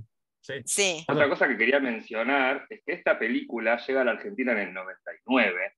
La- ese- el, el- digamos, el estreno es en el 98, en, no sé, en Japón, no en la el Argentina. en 99 llega a la Argentina. 99. ¿Dónde? ¿Dónde? A ver si me acuerdo. Yo, yo la vi en el cine que veía todas las películas, porque yo me rateaba del colegio para ir a ver, hacer- ir a ver cine, básicamente, iba a la- al cine La Ideal, que está enfrente del, San Martín, del Teatro San Martín, que hoy, que era un multiespacio, había como Que ahora es el sex shop. No, No, ¿qué está en San ahora es Martín? una sala, es una, enfrente de San Martín, este cine La Ideal, Sí, eh, ahora es una sala de teatro. sí. ¿El Centro de la Cooperación no es ahora? No, No. no, sí, ahí también está el Centro de Cooperación, pero el cine La Ideal sigue, sigue en pie todavía. Ah, siempre. No es una iglesia evangélica, no pasa películas, pero bueno, ahora es una sala de teatro. Y que esta película además sale en un momento, y me pareció que estaba bueno linkearla con el dogma, porque esta cuestión que vos decías de la tecnología. La cámara en mano, sí. La cámara en mano, los low-fi, no, no, o sea, no efectos especiales rimbombantes, o sea, con lo que tenés, papel crepe, una silla y un nada, un no actor, y tal más la película. El dogma tiene mucho que ver con esto y arranca en el 95 y termina en el 2005 y me parece que tiene, a ver, estamos hablando de un cine de vanguardia, con Lars von Trier como referente, algún impacto tiene que tener en una película que es del 98. Pero ¿sabés dónde yo creo que lo toma este señor? Este señor lo toma de más atrás, que es de donde se lo ha robado el dogma. Del neorealismo italiano. Sí, A ver, que los claro. italianos, los italianos son los primeros que se dieron cuenta que la gente del pueblo de Italia, con esas jetas que porta y con esas maneras que tiene, hay que ponerla, hay que filmarla, que diga lo que quiera. Entrevista, la entrevista que hace Pier Paolo. y claro, eh, eh, la verdad, tiene razón, es como basta ya de contratar actores, es mejor agarrar a la gente que está ahí y bueno, vamos a filmarlo. Un poco Mira, pasa otro- eso en los pueblos. Igual está mirando a los rusos, ah, tengamos en cuenta ahí que hay harto de eso. Sí, también, seguro. la, influ- la influencia de Kurosawa, la influencia de Bertov y, y en el caso de los italianos, el neorealismo y también la Nouvelle Vague, que va a ser lo que va a venir después, va a influenciar un montón a estos, a estos cineastas cuando uno va mirando más adelante, no, no solo esta de Corea y de otros del concierto del Oriental. Tú hablaste Kar Wai, que es hongkonés, también está por ahí Edward Yang de las nuevas olas taiwanesas, Pero que los tipos van a insisto, tomar todo eso. Insisto en algo que esto me parece que es uno de los logros de esta película. Una puede no saber nada de esto, ser un ignorante total, no entender ninguna de las referencias, no saber absolutamente nada de nada, no saber cuál es la diferencia entre un samurái y un karateca, y no obstante, la película emociona y le produce a quien la está mirando, bueno, habrá quien no, porque ya sabemos en qué mundo vivimos, el peor mundo posible, pero a quien la mira le hace preguntar, ¿qué recuerdo elegiría yo para toda la eternidad? Y Bueno, sabes que justamente en relación a eso, como yo la vi cuando se estrenó en Argentina y la veo más de 20 años después, sabes que no sé por qué, no sé si esto tiene alguna explicación, pero me generó la misma sensación de calma, tranquilidad. La película, o sea, está bien, luego cuando vos te la pones a analizar y decís, tenés que elegir un recuerdo para toda la eternidad, bueno, si te empieza a agarrar este, eh, un ataque de pánico, empezás a respirar, necesitas una bolsa de papel, pero bueno, el efecto que a mí me generó la película con 20 años de diferencia es el mismo. Me parece que la película logra muy bien. te estoy escuchando, Eh, ¿eh? solo estoy prendiendo una luz. Sí, sí, sí, Me parece que logra muy bien ponerte en el mood, en, en- en- en las sensaciones de, eh, bueno, esto es extramoral. No, no, está, no es una cuestión de que esté bien o que está mal. Es una elección, una reflexión sobre uno mismo y elegir un solo momento. No hay nada angustiante en la película. Me parece que esa reflexión sobre la muerte, que, que saca lo angustiante de, de órbita, me parece que es interesante, sobre todo para fines de los 2000. Sí. Y en este momento nuevamente también lo es. Creo que la angustia viene después de ver la película, no con la película, y que no tiene que ver con la muerte, digámoslo así, sino con la incapacidad de elegir ese momento, eh, de, saber elegir ese momento, eh, qué momento te acompañaría, y en algunos casos, volviendo a esta idea de si es un castigo o no es un castigo, con que si no elegís ese momento te vas a quedar trabajando ahí, también para toda la eternidad, hasta que se te ocurra qué recuerdo elegir, hasta que puedas elegir un recuerdo que te acompañe para toda la eternidad. Pero eso no es que está en la película, sino que es un efecto que produce la película sobre el cuerpo sensible de quien la está mirando, independientemente de sepas o no sepas de dónde están sacadas las referencias, entiendas o no entiendas. Obviamente, como cualquier texto, a más lecturas, más relaciones intertextuales, más capas. No obstante, una de las gracias de esta película es que, bueno, con la pequeña cosa de lo que la gente habla, así no sepas ni las bombas, igual podés emocionarte e igual eh, llegás e, a, a ese lugar de identificarte con el que tiene que elegir un recuerdo y a ponerte a pensar, ¿cuál elegiría yo? Claro, ¿qué es lo que ocurre? La gente, que ese es el trabajo con la gente que trabaja ahí en esta suerte de, ministerio, etcétera, ¿no? El recuerdo no tiene que ser un recuerdo, vuelvo a lo mismo, trascendente, el mejor momento de tu vida, eh, un recuerdo que te atravesó, algo que fue un Big Bang y tu vida cambió. Es una cosa pequeña, en muchos casos muy pequeña. Eh, tan pequeña que es completamente efímero. Por eso volví a lo de Blade Runner.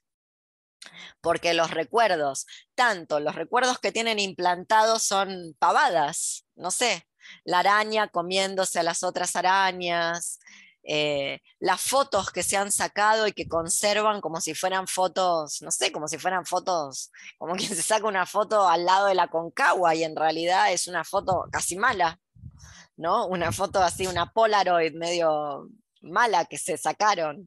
Para quien no vio Blade Runner, insistimos, vayan a ver Blade Runner y entenderán de qué estamos hablando. Y el trabajo, insisto, con la etimología de trabajo, usted ya sabe lo que pienso, lo, lo que hemos analizado, lo digo siempre, que viene, trabajo viene del latín tripalium, que es un método para torturar esclavos, tiene algo de tedioso. Si bien tiene sus momentos de mucha gratificación y luego se termina con una cosa, si se quiere, hasta bella, donde ves la película y ves el resultado, tiene algo de tedioso donde muchas veces la gente no colabora o donde están, no sé, está este personaje denso que lo único que puede hablar es con todas las mujeres con las que estuvo y si eran trabajadoras sexuales o no eran trabajadoras sexuales para luego elegir nuevamente, elegir bien, porque la gente que trabaja ahí sabe hacer su trabajo bien, que es un momento, bueno, el momento del casamiento de la hija, ponele, si elegir eso está bien, no sé.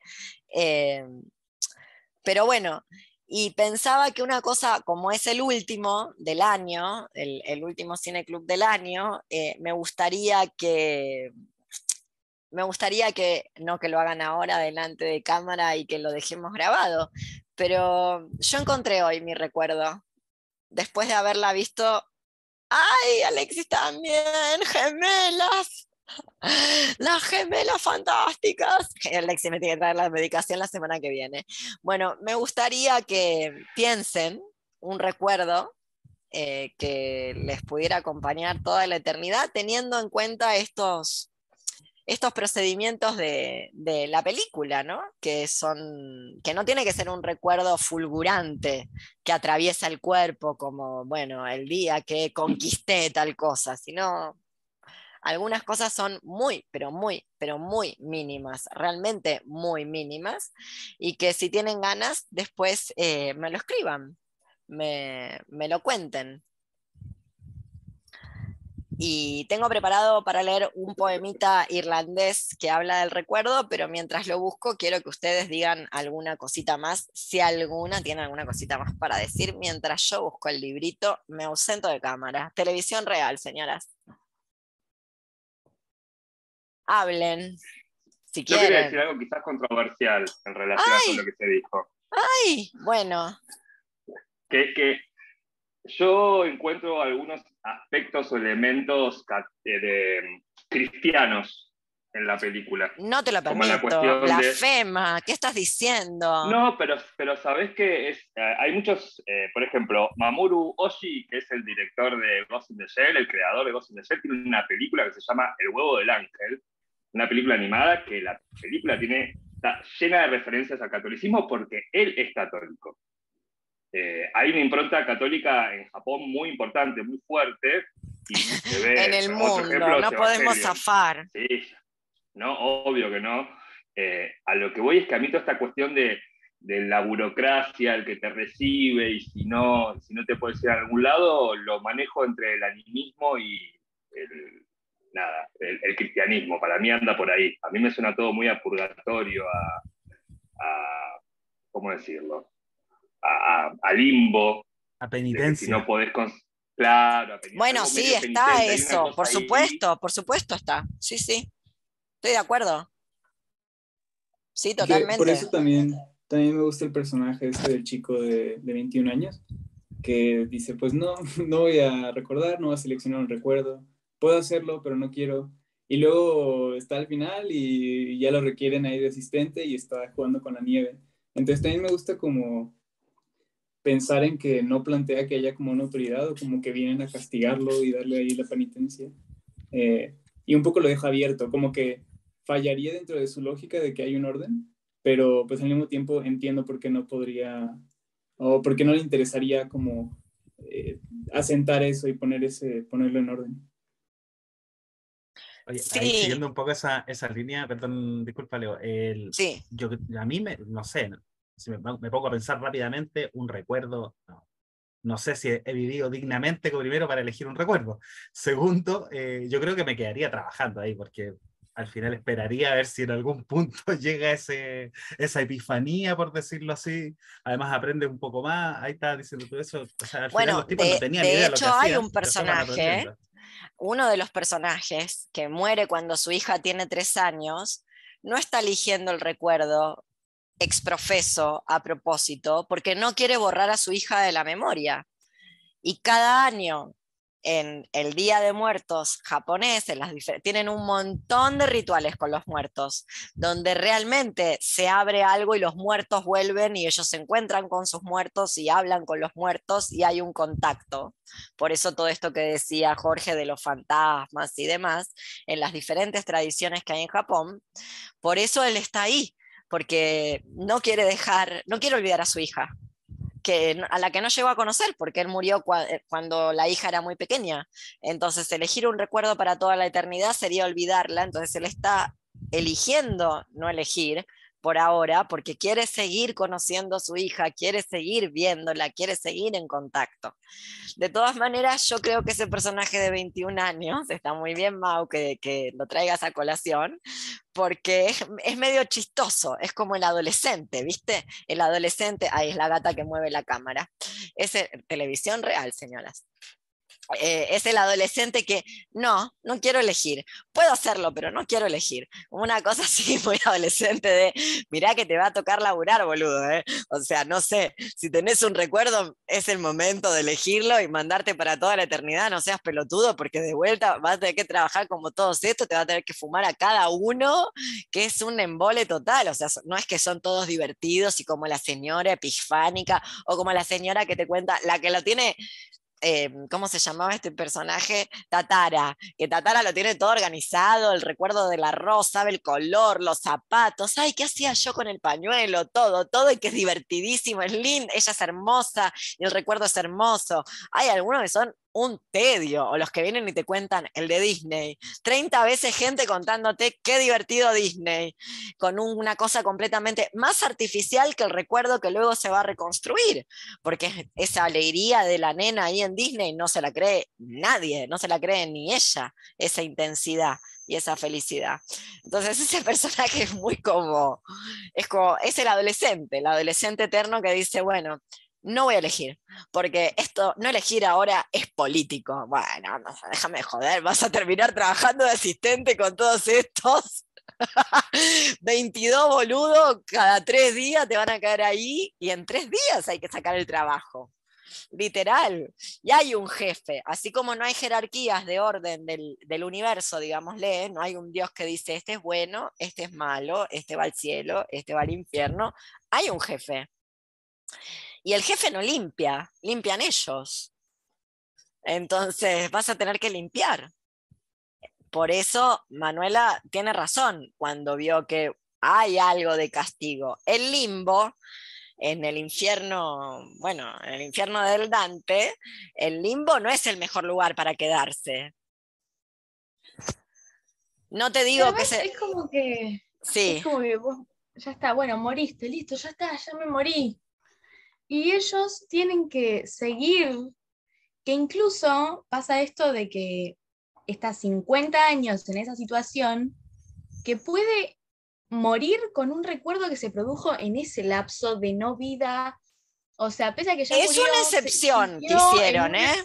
Cuidadín. No están las reglas. Cuando vos llegás, no te dicen, y si no quiere elegir, usted se pueda quedar aquí pensando y elegir un recuerdo que produzca aquí. No, es una excepción que hacen con este muchacho, que hace el jefe con él, porque es muy buen trabajador y porque la circunstancia se supone que explicó todo explicó todo lo que acaba de encontrar, lo amerita. Pero tampoco te confíes que llegas ahí, te podés quedar 50 años pensando a ver qué onda y en una de esas te llega la epifanía. Fue una excepción. Hay excepciones. Lo bueno es que hay excepciones, pero tampoco es una regla. No dice, ella puede, ella puede, ella tiene todo el tiempo del mundo para continuar aprendiendo y, leer. Y encontrar el recuerdo y encontrar el recuerdo, y encontrar ese recuerdo. Pero que el recuerdo sea un recuerdo, no de la vida, conectado con la vida.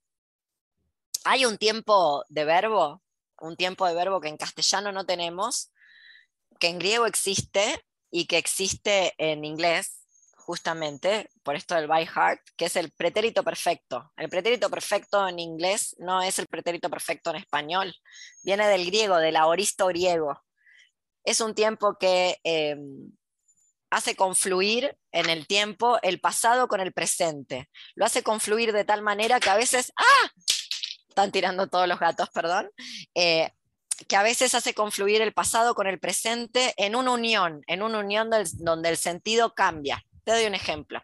Si vos en inglés decís, I have studied English, quiere decir que sabes inglés, no solamente que lo has estudiado, porque el que usa present perfect quiere decir que lo ha estudiado. Te doy otro ejemplo, un ejemplo griego. El verbo ver en griego, jorao, tiene un aoristo que cambia, cambia la raíz, oida se dice, jorao en aoristo. Oida no quiere decir he visto, quiere decir conozco. Conocer porque si lo has visto es que lo conoces. Muy bien. Esto es lo que le permiten a este personaje y es una excepción, porque no es un recuerdo verdaderamente generado en la muerte, es la unión, es una epifanía, literalmente, le baja, le baja plum, le baja lo divino, porque conecta el pasado con el presente. Por eso decía, el Aleph lo ve todo en un minuto, en ese banco que es de utilería. Entonces, tampoco cuentes, Manuela, con que te morís y te van a dejar estar ahí 50 años para que vos generes un recuerdo, si, si todos tus recuerdos son una mierda.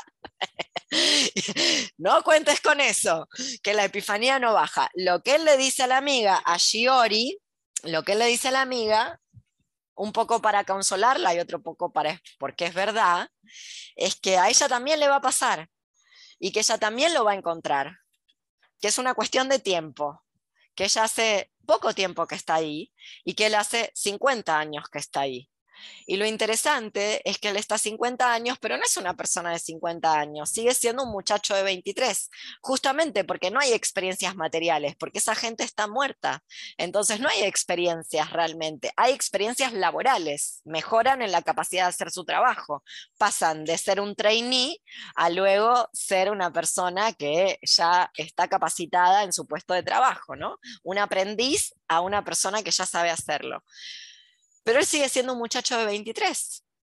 Por eso tiene miedo y por eso le dice, yo no le dije a Watanabe, lo sabía, pero no le dije, porque tenía miedo de lo que yo podía sentir, no de él.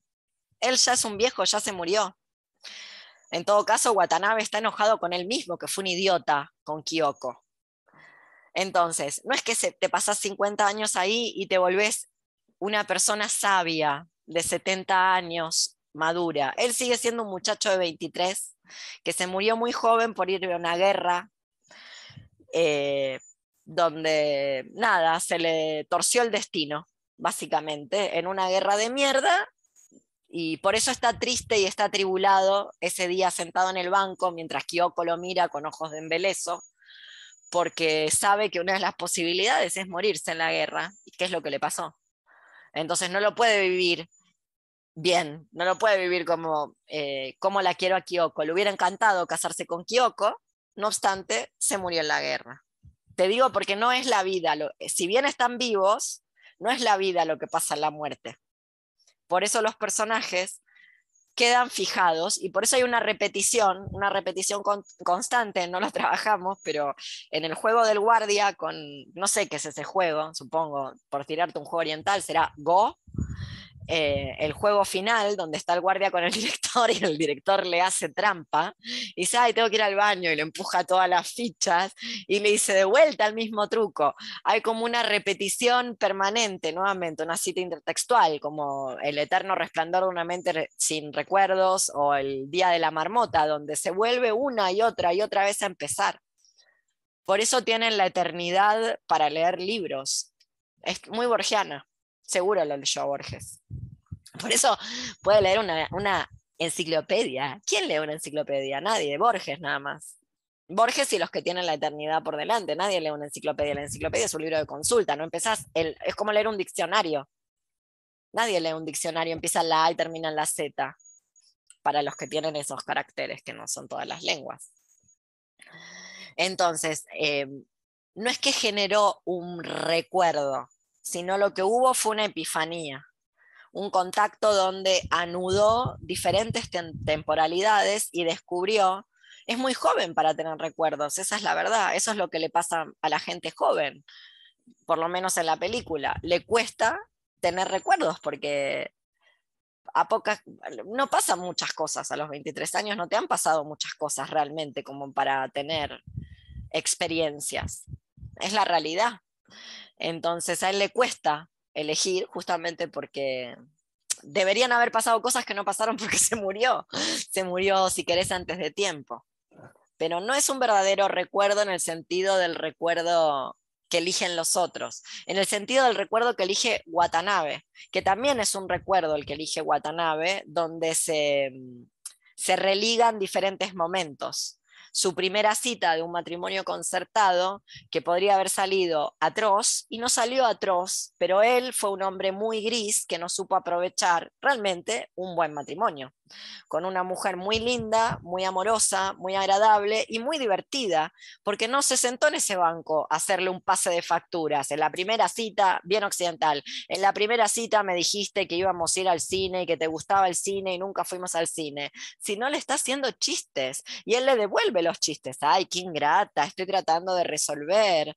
Y entonces dice, bueno, te voy a invitar al cine y es la última vez que van al cine, la primera y la única, porque ella muere. ¿Entendés lo que te quiero decir?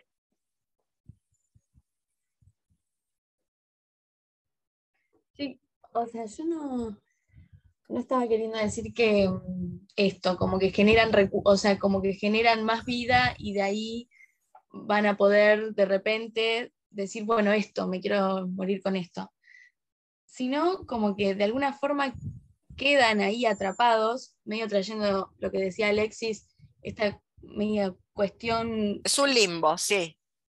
medio católica de una cosa ahí que quedan ahí y bueno, y quedan, o sea, efectivamente continúan existiendo ahí como, como, o sea, porque ella, por ejemplo, opina justamente esto de, de la chica, de la nena que elige Disney, y esta persona le dice como que tiene como una especie de afecto hacia, y, o- o- y- y supone incluso que debe decirle, mira, 30 personas ya eligieron este recuerdo. Y no sé, yo no, no- no digo que haya sido bueno o haya sido malo lo que, lo que esa señora hizo, si fue bueno o malo para esa Shiori no es una señora, tiene 18 años. Sí, sí, sí, sí, sí. sí. Es una chica Bueno, muy pero- joven. Por eso le está costando elegir un recuerdo. y tienen como sus, sus propias subjetividades, me imagino, allá arriba, o sea, en ese lugar, atrapadas ahí. Y, y esto, por ejemplo, pueden ser, o sea, partícipes de la decisión que toman las personas que mueren. Claro, pero si son guías, ese es su trabajo, ser guías espirituales. Influyen en- pero influyen incluso en, mira, fíjate, capaz que, mira por este otro lado. O sea, Pero en- claro, si son, el trabajo es ser guía espiritual, literalmente son guías espirituales. Claro. Te guían al más allá, te guían a la eternidad. Pero la eternidad supone olvidar. Y hay gente que no quiere olvidar, tiene motivos para no querer olvidar, implica olvidarlo todo y solo quedarte con un recuerdo. Y eso es un problema. Y si bien es verdad que en la tradición católica hay un limbo, eh, eso es la Divina Comedia, por ejemplo, hay un limbo donde no estás, no pasaste ni al cielo ni al infierno, lo cierto es que la idea de que se pierde la memoria es griega. Odiseo se encuentra a su madre. Cuando, cuando desciende, hay una catábasis, desciende al Hades, se encuentra a su madre y su madre no lo recuerda, porque su madre ya está muerta. Los muertos no tienen recuerdos, los verdaderos muertos no tienen recuerdos. En el caso de esta película tienen un solo recuerdo que es el que los lleva toda la eternidad.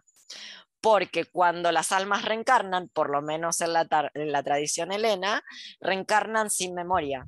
Reencarna el espíritu, pero sin memoria. Por eso la chanta la chantada esa de recordar las vidas pasadas. Bueno, bueno, y que todo el mundo es Cleopatra, ¿viste? Nunca nadie es el que limpia la caballeriza. ¿Qué eras vos en el mundo griego? Y yo era el que le ponía las cerraduras a Bucéfalo. Nadie nunca es. Yo era el que recogía el sorete de Bucéfalo o era el que miraba la caquita del hijo del mandarín a ver qué tenía que comer y la olía. Nadie es eso, ¿viste? Todo el mundo es, no, yo era mandarín de la dinastía Ming.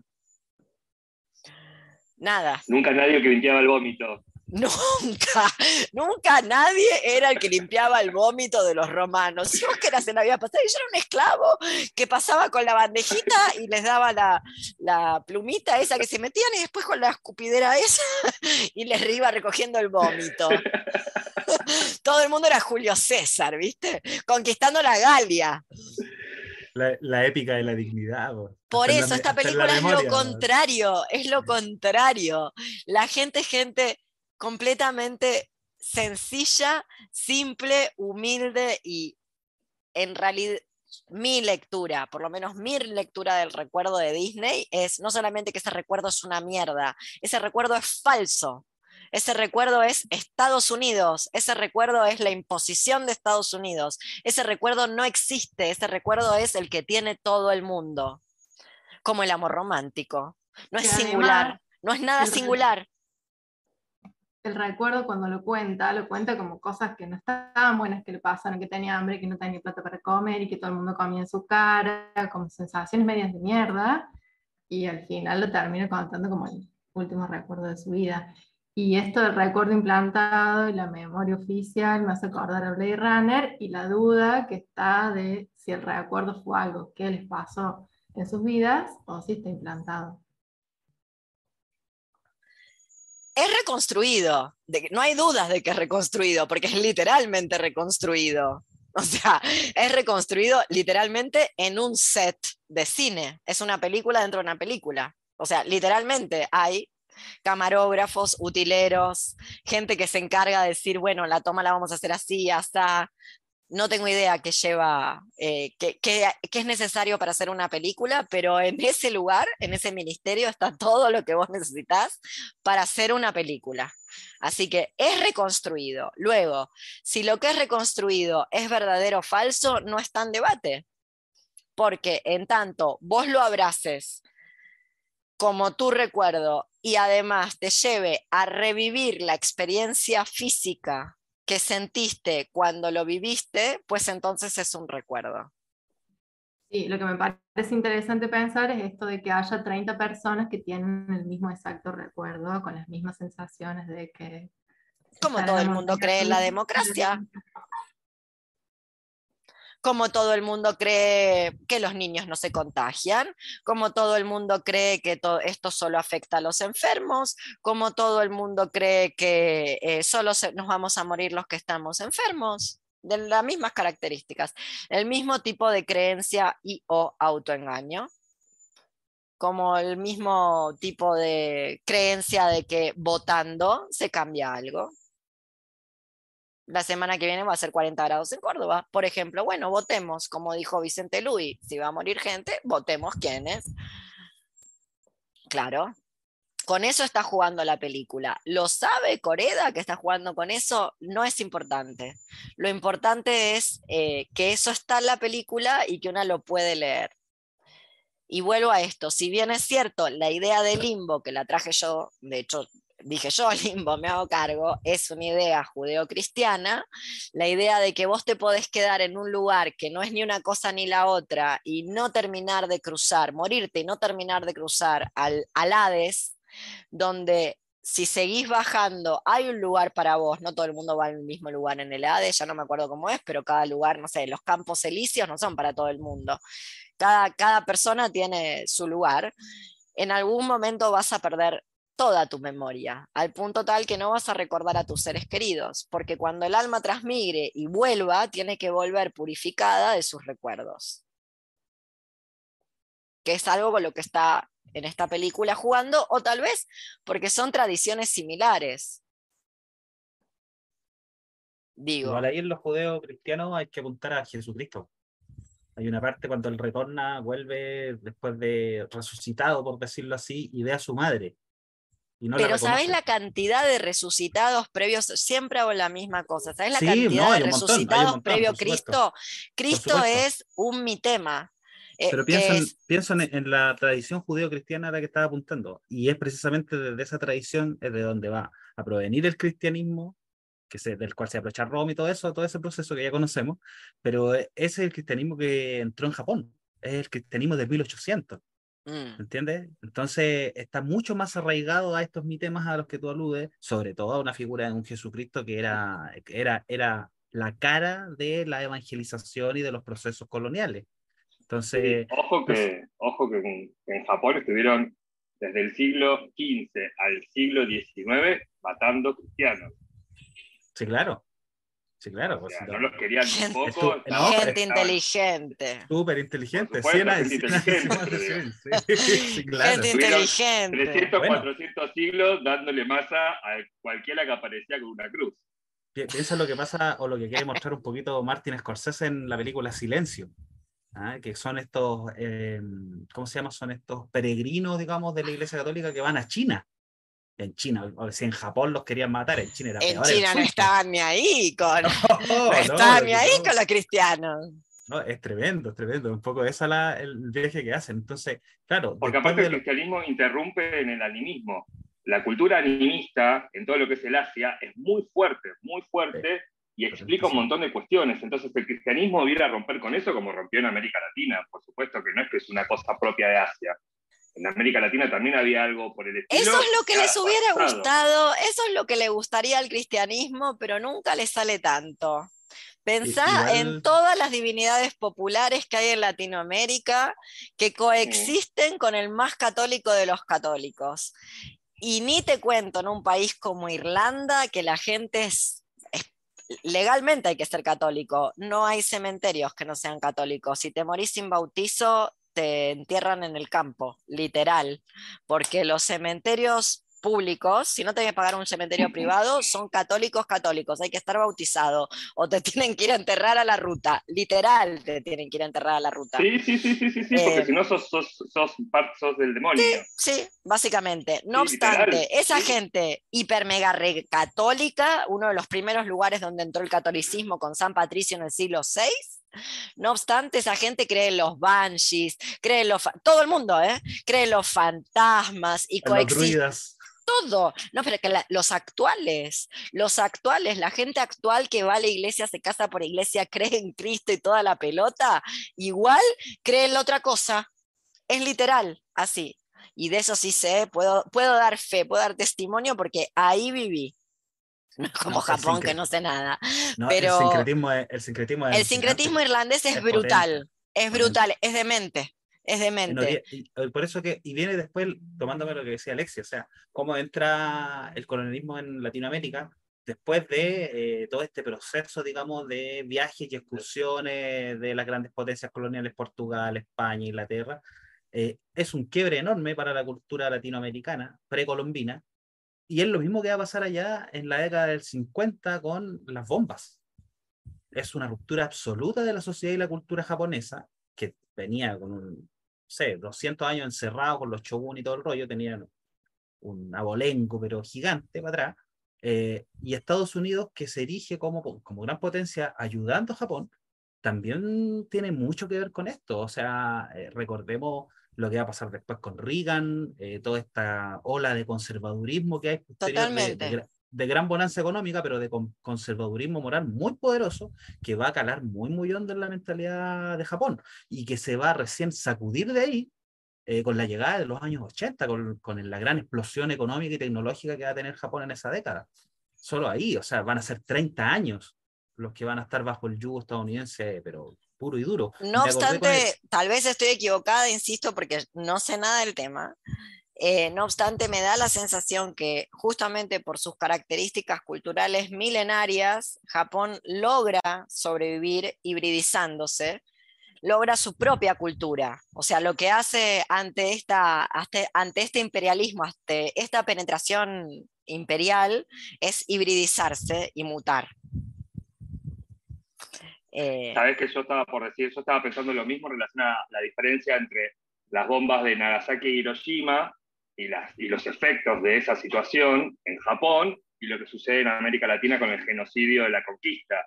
Eh, que, a ver, un ejemplo es el pueblo mapuche. No es que eh, en los territorios ocupados por el Estado Nación argentino y chileno estamos toda la población atrás de los mapuches, bancando a los mapuches. No, no es No, así. por el contrario. ahí- por el contrario, pues me parece que esa es la diferencia entre toda la, entre toda la cuestión latinoamericana y, eh, y Japón. Hay una especie de pérdida de memoria, efectivamente. Hay un olvido que, nada, tiene que ver efectivamente con lo que la colonización y la conquista vino a hacer en América Latina, que es a subyugar. Por lo Sí. tanto, erradicó absolutamente todo, más allá de que eh, o sea, subsistan ciertas cuestiones todavía, lo que pasa es que siguen siendo minoritarias en lugares como Chile y Argentina, por ejemplo. sí, Yo, y- yo relaciono harto Sí. esta, a- al tiro, Leonardo, una cosa cortita, harto esta película yo la había visto hace mucho tiempo, ahora la volví a revisar un par de veces para, para la, el club de hoy, y me recordó mucho a Drive My Car, ¿ah? esta última película que estuvo nominada al Oscar, que ganó Oscars, de, también de un japonés, eh, no me acuerdo en este momento su nombre, y que tiene también un ritmo similar, es una película de tres horas y media, que tiene un ritmo súper pausado, que juega mucho con el alargamiento de las visuales, con las perspectivas, pero tiene una particularidad, está filmado en Hiroshima mm, y, y- y- y visualmente hay un tema súper como aséptico en la ciudad. No ves, no ves basura, las líneas de, la, de las tomas, por ejemplo, siempre son muy limpias, muy rectas, trabajando mucho la simetría, va, pasan a un lugar que es como una parte de un museo relacionado con los bombardeos, y, y todo está muy limpio, de las paredes pulidas, todo. Siento que a pesar de que tiene este trasfondo que desarrolla los personajes y los propone súper conflictuado en su, en su vida diaria, eh, sigue siendo media pan- panfletaria, que es lo que no tiene esta de Corea, que creo que por lo mismo elige los escenarios que elige. Ah, A él no le interesan los pasillos de color ocre.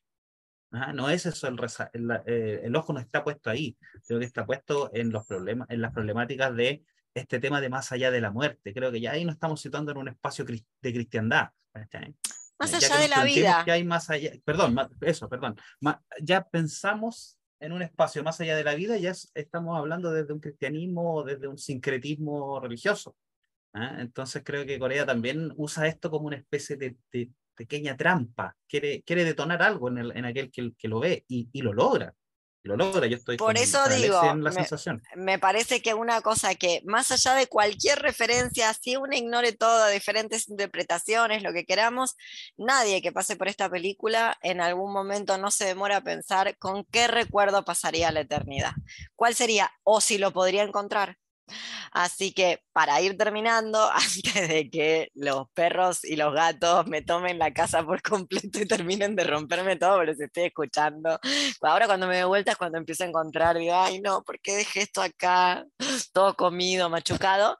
Eh, después me cuentan, ya sea la gente que mira el video y lo puede poner acá abajo, o la gente que participó de este último Cine Club, y después, si quiere, me cuenta eh, con qué recuerdo se iría eh, a toda la eternidad, que me parece que es el tema de la película. Y luego, solo una pequeña precisión desde mi profunda ignorancia de todos estos temas.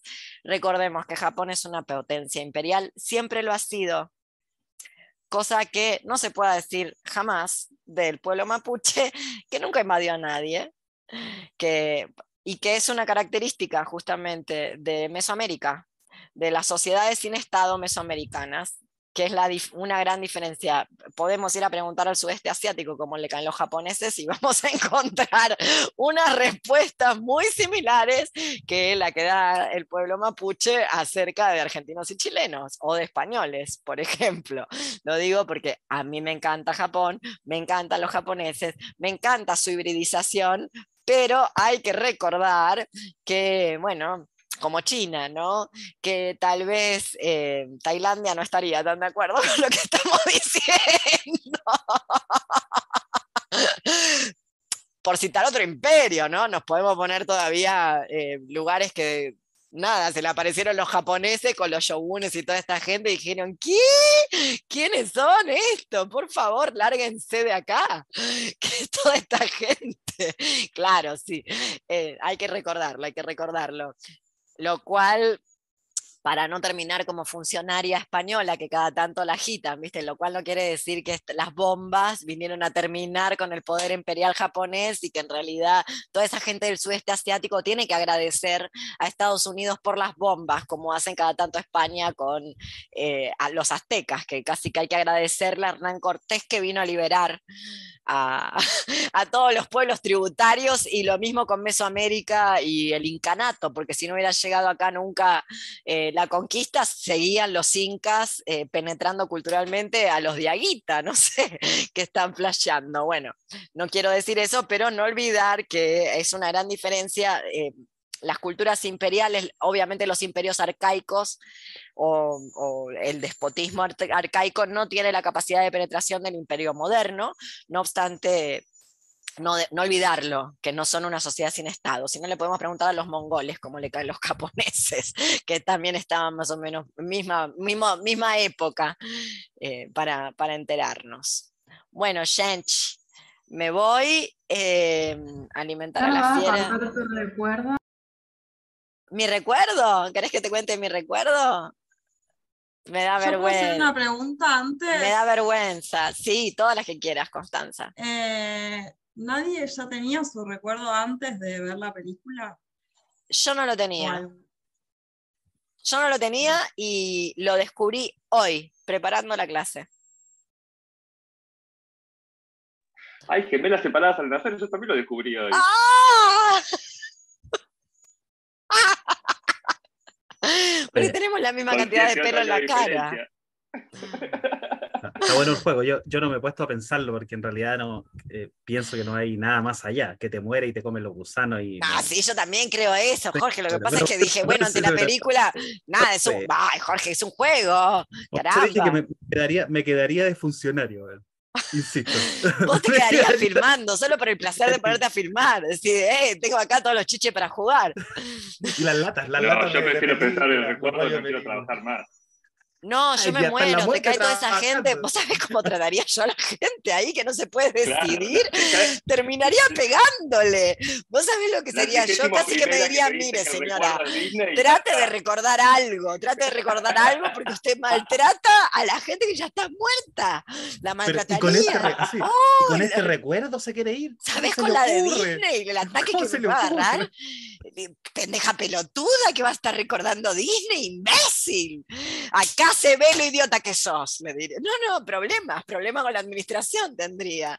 Me harían recordar a la fuerza, me harían recordar algo a la fuerza, como vas a recordar esto, Leonor, porque si no, basta. No, olvídate, no, ya sé, ¿no? Si yo también creo que no hay nada más allá bueno, creo en la transmutación de la materia, ¿no? Como que nadie hace, nada se pierde, todo se transforma. Eh, no obstante, me puse a jugar con la película, que me parece que es lo que la película propone, porque no se trata tanto de que haya una, qué hay después de la vida, sino de lo que se trata es del examen, no de conciencia, sino el examen de vida. A ver si podés encontrar algo en la vida que eh, valga la pena pensarlo y recordarlo, sentirlo toda la eternidad. Eso es lo que yo encontré hoy, qué sé yo, quizás la próxima vez que la vea cambio. Hoy me pareció que, y como conozco por dónde va Alexi, seguro que tuvo que ver con la abuela, con la mía también. Ay, pero sos vidente. Vidente, Basta, porque los tengo puestos, me los rompí contra el cerro y me los tuve que poner, por eso me puse unos de oro. Hay Vidente. que ir a Plaza Francia con una cápsula en la cabeza puesta y a, a- a predecir el futuro. Basta, ya está. Ay, voy a cerrar, este- voy a